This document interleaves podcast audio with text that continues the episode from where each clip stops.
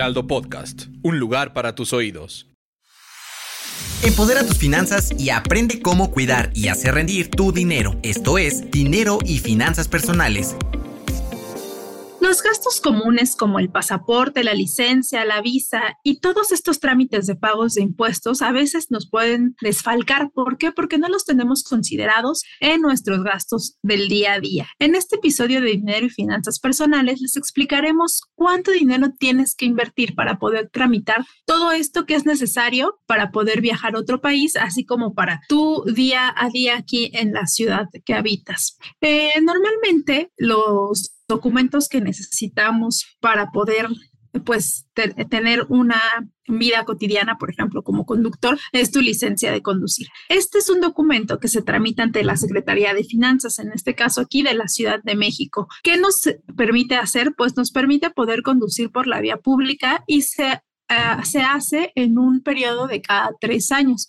Este trámite, eh, hay muchas personas que tuvieron la suerte de tramitar la licencia permanente, entonces ellos ya no tienen que hacer esta renovación constante, pero si no, cada tres años tienes que renovarla. Aquí en México, el costo de esta licencia es de 989 pesos para vehículos particulares. Y ese monto cambia si es para taxistas o para motos.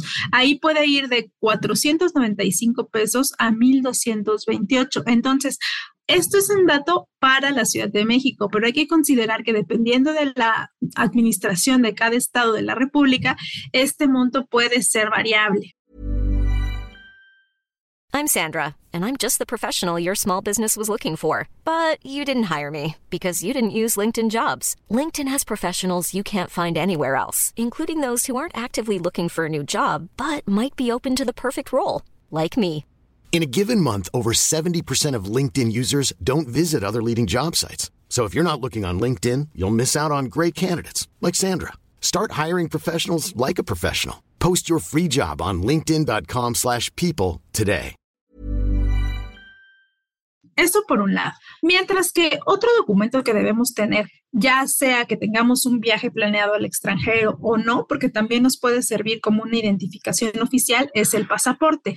Este es un documento de identificación nacional que te permite salir del país y visitar otras ciudades del mundo. Esto se obtiene mediante una cita en la Secretaría de Relaciones Exteriores. Ahí te van a pedir cierta documentación como acta de nacimiento, también te van a pedir que llenes tu, un formato y que lleves pagada tu fórmula para tramitarlo. El pasaporte puede solicitarse en tres modalidades diferentes, tres años, seis y diez.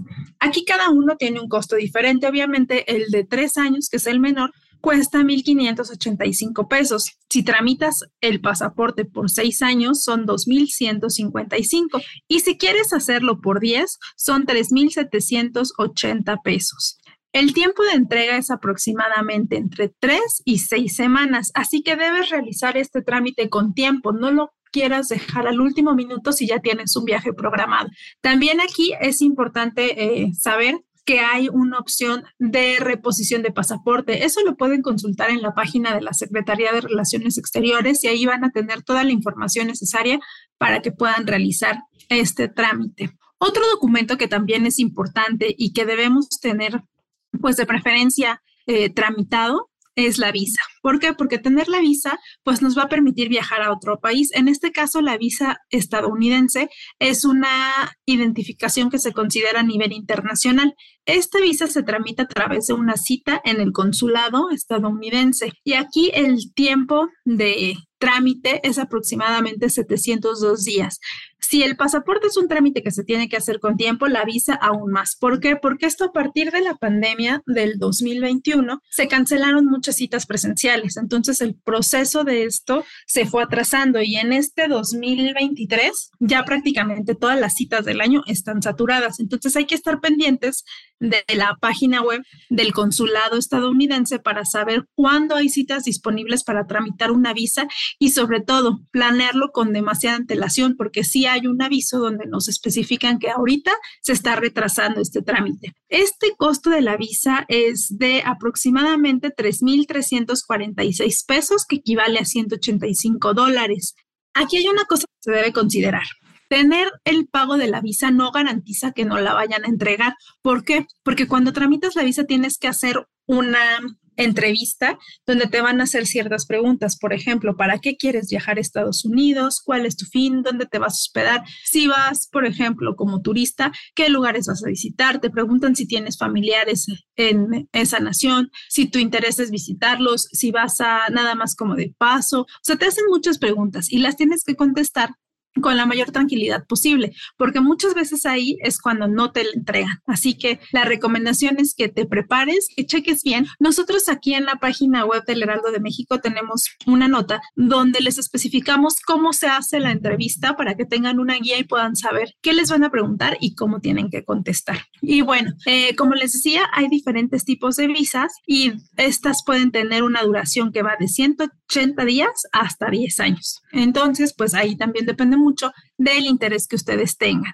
Y otra cosa que debemos tomar en cuenta y que muchas veces no lo hacemos es un seguro. ¿Por qué? Porque la adquisición de un seguro pues es indispensable cuando quieres ingresar a otro país. En muchos casos te lo en las agencias de viajes ya te lo cuando haces una cotización ya te lo ofertan pero en otras no y tú lo tienes que contratar por aparte. ¿Por qué? Porque esto te cubre en caso de sufrir algún accidente en el extranjero o si de pronto tienes una enfermedad estando de viaje. Eh, puede pasar que te vas a tus vacaciones y comes algo que te cae mal, te enfermas del estómago, necesitas una consulta médica y con ese seguro puedes recibir esa atención estando fuera de tu país. El costo de este seguro es variable dependiendo obviamente de con quién lo contrates, la edad de la persona que va a viajar, el destino al que te, te diriges, la duración que tiene tu viaje y pues también la condición médica en que estás al momento de contratar el seguro y bueno, también cambia si vas a hacer alguna actividad de riesgo, ¿no? Por ejemplo, si vas a practicar algún deporte extremo o como alpinismo, por decir algo. Entonces, estas son algunas cosas que debes considerar al momento de salir de viaje al extranjero. Em, a mí me gustaría agregar en esto que es muy importante la planeación. ¿Por qué? Porque si tenemos una planeación, como ya lo hemos dicho, va a ser muchísimo más fácil poder cuidar y administrar tanto nuestro dinero y nuestras finanzas como el viaje que vamos a hacer. Ya en, uno, en un episodio pasado platicamos acerca de la importancia de planear muy bien tus vacaciones